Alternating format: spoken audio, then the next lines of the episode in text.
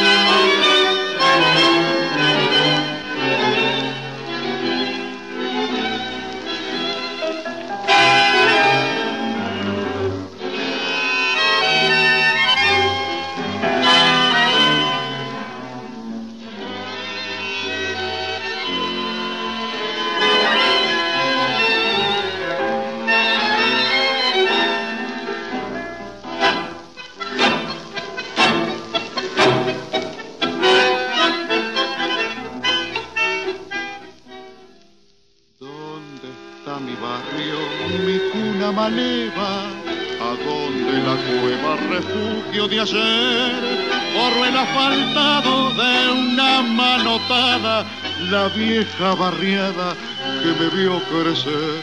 En la sospechosa quietud de un suburbio, la noche de un turbio drama pasional, y yo desde entonces el hijo de todos, rodé por el lodo de aquel arrabal. Puente Alcina, que antes fueras mi regazo de un zarpazo, la avenida te alcanzó, viejo puente, compañero y confidente.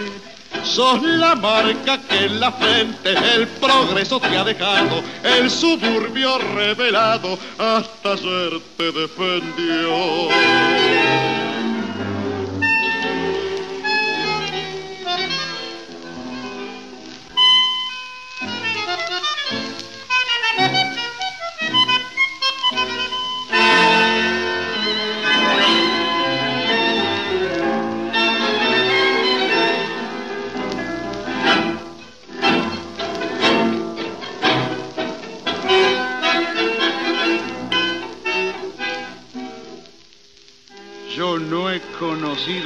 Caricias de madre. Tuve un solo padre que fuera el rigor y llevó en mis venas de sangre maleva, gritando una gleba con crudo rencor. ¿Por qué se lo llevan?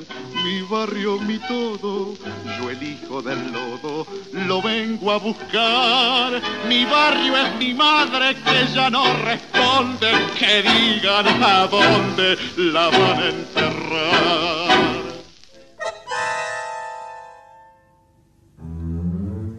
Chamullando tangos.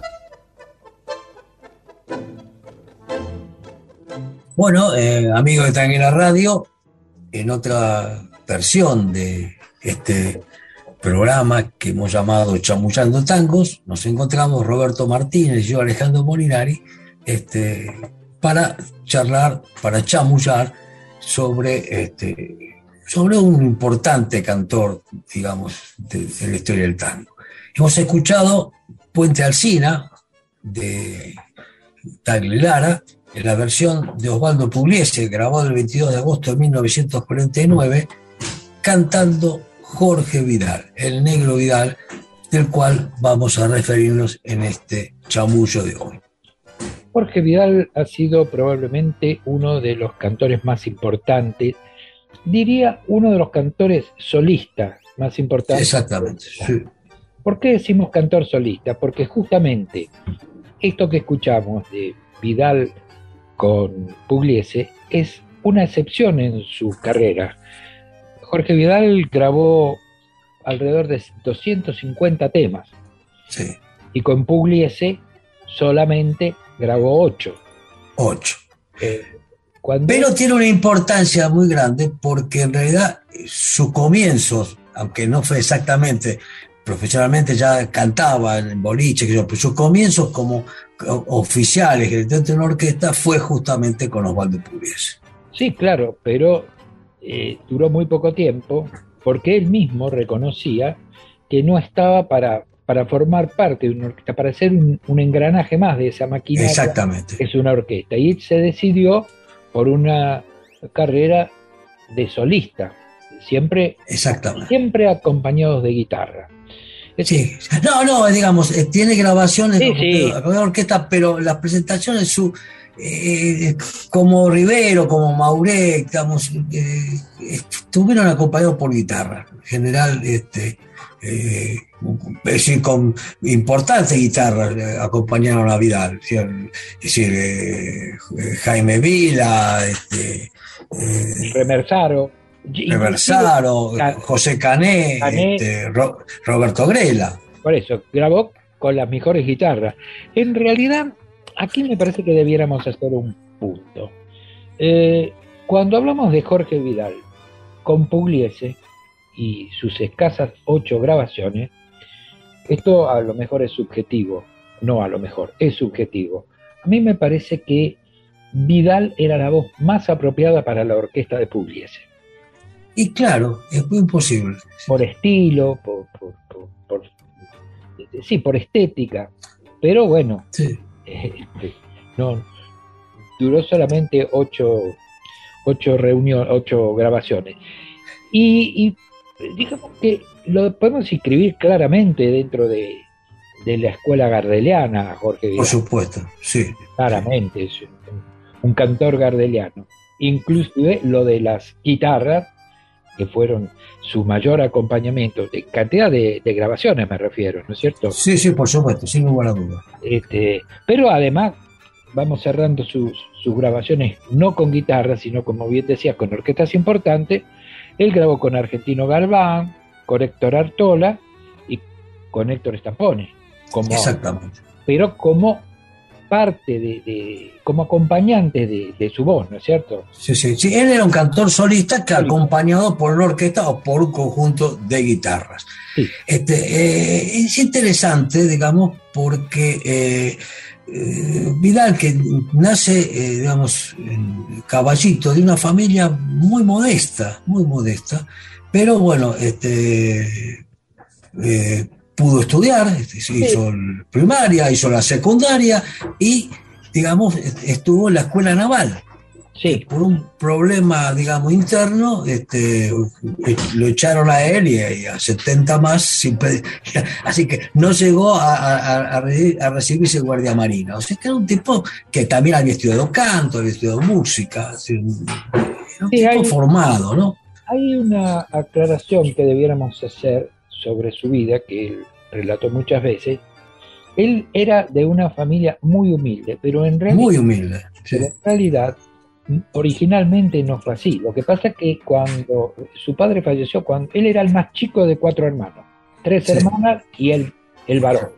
Y cuando tenía un, un, año, dos años, falleció el padre. Sí. Un ataque cardíaco y falleció el padre y entonces quedaron sumergidos en una una miseria absoluta. Y hay una historia que él contaba, que la madre, en su desesperación, prácticamente se tiró debajo del coche del presidente, en ese entonces de Hipólito Irigoyen, para pedirle trabajo. Le dieron trabajo en el correo a la madre y supongo que por eso él pudo completar los estudios. Estuvo exactamente.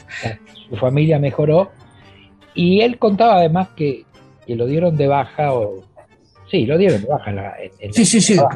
Porque hubo un enfrentamiento, fue en el año 46, pleno enfrentamiento, y el que estaba a cargo era Bernengo Leima, que fue una de las personas que más se opuso a, a Perón. A Perón. Y entonces, junto con un montón de guardias marinos, quedaron no llegó a Guardia Marina. No llegó. No llegó. creo que eh, le faltaba un año, una cosa Estaba en cuarto año, estaba terminando la carrera naval. Pero, por suerte, digo para nosotros los tangueros, eh, él volvió a su barrio y ahí empezó su vida como cantor de tango. Claro. Eh, acompañado por Vila. Por Jaime Vila. Jaime Vila, que fue uno de sus guitarristas, eh, bueno, que más lo acompañó. Sí, digamos, fue el, primero que lo acompaña, ¿no? Sí. Este, el primero que acompaña. Y él tiene una anécdota que van a cantar a un boliche ahí en Barranca de Belgrano y empieza a cantar y se produce un incidente ajeno a él, en el que matan al dueño, entonces ahí, bueno, se, le acaba la posibilidad de, de, trabajar. Y luego va a cantar en, en Chacarita, en el café argentino que, quedaba ahí en la calle Corrientes, y, este, y que ahí nomás paraba la orquesta pública, se paraba el colectivo donde se juntaban para ir a hacer la gira y como se atraía a mucha gente, eso lo, lo, contó él en, una reunión nuestra del seminario del foro. entonces, como, en un momento dado fueron a verlo, este, Pugliese le llamó la atención, entonces fue Ruggiero y Caldara, que en ese momento estaban en, la orquesta, a escuchar, a ver quién era. Y le gustó, lo recomendaba Pugliese y él contaba que eh, eh, como no tenía dónde ir a dormir, se tiraba en la mesa de billar, digamos, se acomodaba, ponía el saquito, lo doblaba bien, para dormía ahí para volver a actuar. Y dice que estaba durmiendo y aparece alguien que lo llama. Y claro, cuando él se despierta ve que es Pugliese. Bueno, y, ahí Pugliese lo, invita a participar de, en la orquesta.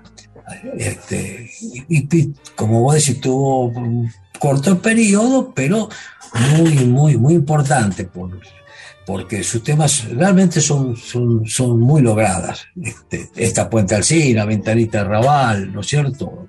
Este, esta te diría que fue la primera etapa de Jorge Vidal. Sí, sí. Después hay una segunda etapa que vamos a desarrollar donde él ya comienza su actividad como solista. Pero si te parece, para cortar un poco nuestra charla y además de no, no agotar a los oyentes, escuchemos otro tema de, Jorge Vidal, eh, grabado por, por él, que es este, La Milonga Burrera. Esa es de Jaime Vila. Esa es de Jaime Vila, sí. sí. Y de Ernesto Cardenal. Así aparece la aclaración que no es el, no es el nicaragüense. no, no, Bueno, esto es una grabación del año 53. Así que escuchemos eso y comenzamos a hablar ya de Jorge Vidal como solista.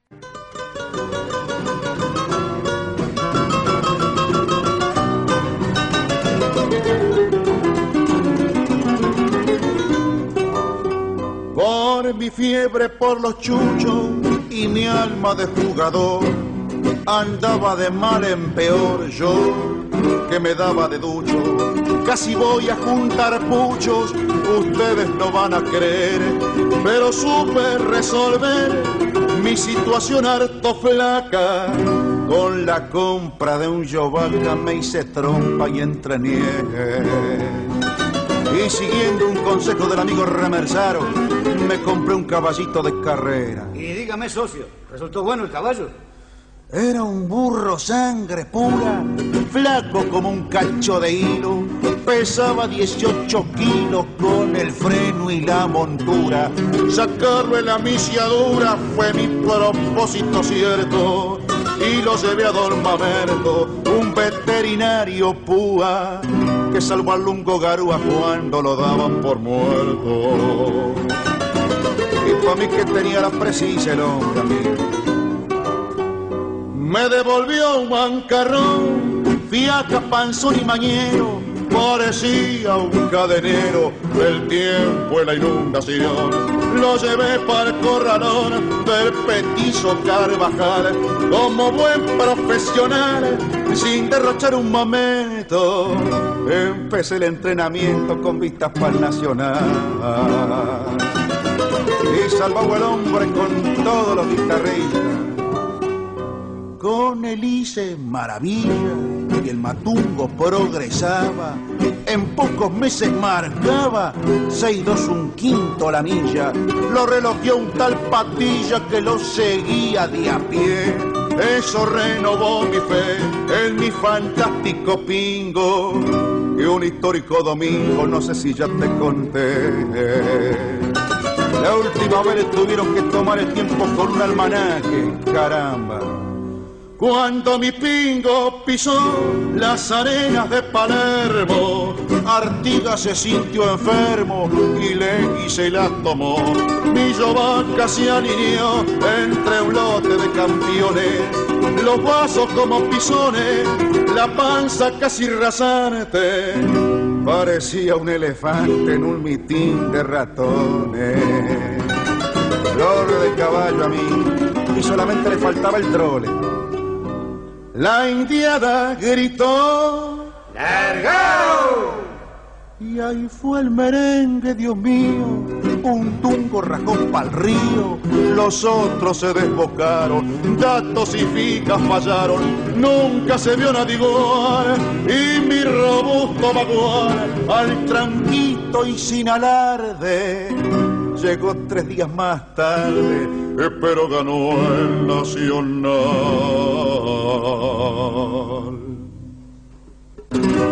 Alejandro Molinari. Roberto Martínez. Chamullando tangos.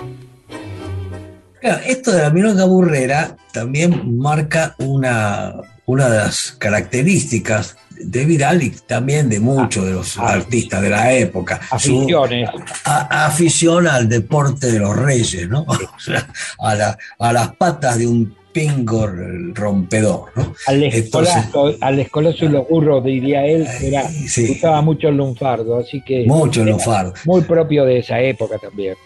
Sí, él, eh, usaba mucho el lunfardo, inclusive este, eh, cuando por ir al baño, eh, al baño él llama Biorse. Sí. Sí, sí, Voy al Biorse, que, que viene de, servicio, es el BR de servicio, pero una cosa que creo que usaba él y no sé si alguien más. No, no, eh, no, no sé que yo escuché mucho. Eh, escuchaste, sí. Era, era ah, servicio poco pado. le sacaba una, una, una, sílaba y le daba. Y, le Biorse. Este, y bueno, y esta afición al burro, cuento una pequeña anécdota personal. Yo, digamos, en realidad la primera persona que conocí, del tango que conocí fue el negro Vidal. Eh, yo tenía ocho o nueve años y mi tío mi tía me llevan ahí a, la Múnich de, Boedo, donde él actuaba, y cantó, que y en un momento vino y se acercó y se sentó a la mesa a charlar con mi tío, al cual conocía del hipódromo, porque era muy común, digamos, hacerse amigos ahí en el, hipódromo, y entonces yo, un chico, digamos, que, el artista ahí se sentara y me saludara y me firmó una foto, que es decir, me, me, me llevó durante muchos años que para mí el, único cantor de tango era el negro Vidal. después tuve, digamos, tuvimos después una, una buena relación, es decir, que nos encontrábamos a tomar café, digamos, ya cuando ya era grande. Cuando yo le contaba esta anécdota, el negro Vidal me decía, no, yo no era, era mi padre. era, era, muy, muy coqueto, ¿no? Sí, y bueno, eh, eh, el negro Vidal a lo mejor tiene que ver con que su padre era mendocino y su madre de San Luis. Ah. vaya uno a saber. Pero eh, lo cierto es que ya separado de Pugliese comienza una vida artística muy importante, con mucha fama. Mucha fama. Gran repercusión. Acompañado ya por la, eh, por la guitarra de, de Remersaro y, con él prácticamente grabó infinidad de temas. Sí, sí. Y, Inclusive trabajó en películas. Claro, en, en 1956 él filma eh, el, el, tango en París. Yo recuerdo haberla visto, de, la película y, realmente generó un, impacto muy grande en la gente, en el pueblo. Era un artista absolutamente popular. Y, también incursionó, él decía que tuvo mucha suerte en la vida, porque en algún momento se le dio por eh, hacer sainete. Y la casualidad, o causalidad es que a una de esas este, eh, presentaciones fue Canaro. Ah, Se entusiasmó con él y lo invitó a formar parte de una de las famosas comedias musicales de Canaro, de, de las que ya alguna vez hablamos en, en estos, eh, en estas charlas, ¿no es cierto? Y fue, fue Tangolandia. Y él volvió al año siguiente otra vez con el sainete, hizo Juancito de la Ribera de Bacarés. Juancito, exactamente. Era, era una persona mu- multifacética, ¿no? Le, le gustaba mucho eh, evolucionar y mostrar distintas facetas de, de la cultura del tango. Porque Después tuvo, él, él tuvo que exiliarse, digamos, porque era, era- era peronista, así que se tuvo que, que- que ir, y tuvo un enorme éxito en Estados Unidos. Sí, Cantó en el Carnegie Hall. O sea, él, Y él- digamos, él llegó a cantar no. en el Carnegie Hall, pero, pero además estuvo muchos años en Estados Unidos. muchos años, estuvo unos cuantos años. Sí, sí, sí. Este, lo que fue, vamos a decir, desde el punto de vista de, de- como cantor, este, tenía una tesitura vocal, digamos, de, de barítono que era muy atrayente. La verdad que eh, su, su- su voz, su presencia mostraba que eh, era un cantor de tango muy, muy interesante, muy, muy, muy diferente a la- Mira, los cantores más, más digamos, más, más aflautados. Él, él tenía una voz de, co- co- como Hugo el Carril o como Mauret, ¿no? Yo como Yo te diría que- Rivero. en estos artistas populares lo que vale es la personalidad. Cuando uno dice, ¿quién es? Este es Vidal. Inclusive cuando uno escucha los temas y escucha la guitarra, Ya sabes que Vidal. que. Sí. Sí. Y él justamente tenía gran admiración por Gardel, gran admiración por Oscar Alonso, sí. eran grandísimos, bueno, fue un grandísimo cantor, y era muy amigo de Alberto Marino. Alberto Marino, sí. Así que eh, este, eh, sus... Y él también participó en la parte, digamos, de, de, de, de Sadaí, digamos, trabajó con eso. In- Inclusive él, él- él decía que era gracioso, lo habían puesto como la, este, como la parte medio de tesorería a él y a Florentino, dicen, justamente nosotros dos que, que, que vivíamos en el hipódromo, lo decía como un chiste, ¿no? Sí, pero... Pero él era, era un tipo muy, muy derecho en ese aspecto. Yo me acuerdo que cuando lo tratábamos, lo conocimos que vino a los seminarios, él se quejaba un poco, ya eh, todavía estaba en Sadaik, Sí, sí, sí. quejaba un poco de algunos manejos, bueno, era cuestiones a las que no vamos a referirnos, pero era una persona eh, comprometida con, con su tarea dentro del gremio de, de cantores, ¿no? Sí, después él, él forma la- el- también como una especie de, de mutual de, de- Sí. de- de cantores, ya, ya en el 2005, 2006, ¿no? Pero además tenía otra cosa, este, eh, yo, me acuerdo, yo me acuerdo una vez que venía, que, que me, me dice, no, me tengo que ir a La Plata, que le pregunto ¿qué vas a cantar? No, voy a jugar a pelota paleta, tenía Bueno. 70 años. Sí, pero fue jugador, sí, fue jugador de paleta, de pelota paleta. Sí. Él, él jugó el fútbol en las inferiores de San Lorenzo, porque hacía mucho deporte. Bueno, Sí, sí. que ver con su vida en, en la escuela naval, supongo, ¿no? Sí, sí. Y inclusive fue un jugador relativamente importante, porque el mundo de la pelota paleta, que bueno, yo he conocido bastante, es un mundo muy reducido. Sí, sí. Y entonces este, él llegó a salir en una foto del gráfico. O sea que era... Ah, Él jugó en, en- en Huracán, que es, En Huracán. es un, er- un club muy importante de pelota De paleta. pelota sí, sí. Bueno, Sí. eh, le habrán pegado los cables porque jugó al fútbol en San Lorenzo, la paleta en Huracán, es, más- Bueno, es nada más que para, para contar anécdotas. Sí. Eh, yo te diría que, que cerrando esta charla, esta suerte de homenaje que siempre hacemos a los protagonistas del tango, podríamos escucharlo en otro tema que mucho tiene que ver con su afición por los burros. sí. Eh, entonces, si te parece, cerramos con Bajo del Grano de. Anselmo Ayeta y Francisco García Jiménez en una grabación del año 59. Y con esto nos despedimos, amigos de Tanguera Radio.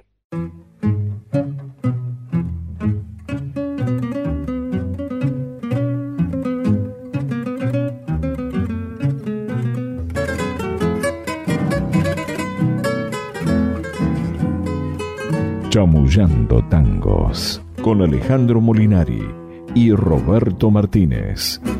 Bajo Belgrano, como es de sana, tu brisa pampa de juventud, que trae silbido, canción y risa desde los patios de los tú. Cuánta esperanza la que en vos vive, la del pioncito que le habla al gran Sácame pobre, querido, no te me manques pa' el nacional.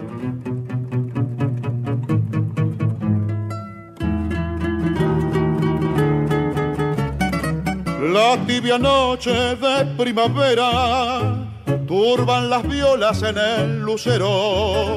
Se hizo la fija del parejero y están diasado, baile y cantor y mientras pinta la vida un tango, el ronco fuelle lento rezonga, se alza la cifra de una milonga con el elogio del cuidador.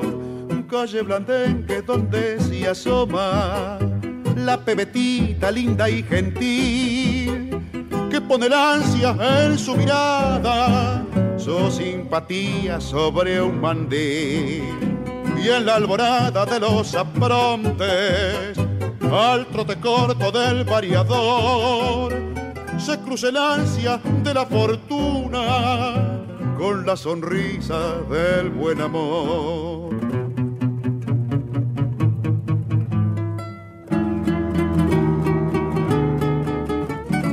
Bajo Belgrano cada semana el nombre tuyo se viene al centro. Programa y monta para mañana. Las ilusiones prendiendo y en el delirio de los domingos tenés reunido frente a la cancha gritando el nombre de tus cien pingos los veinte barrios de la ciudad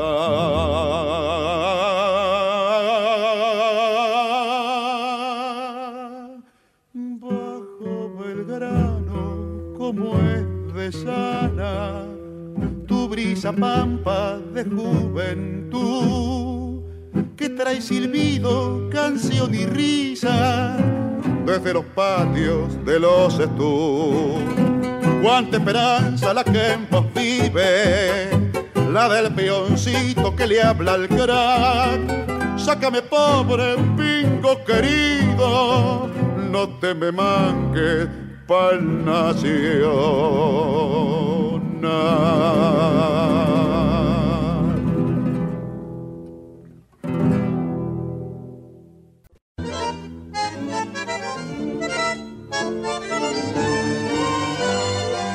el Foro Argentino de Cultura Urbana y Tanguera Radio presentaron Chamullando Tangos. Edición Patricio McLaughlin.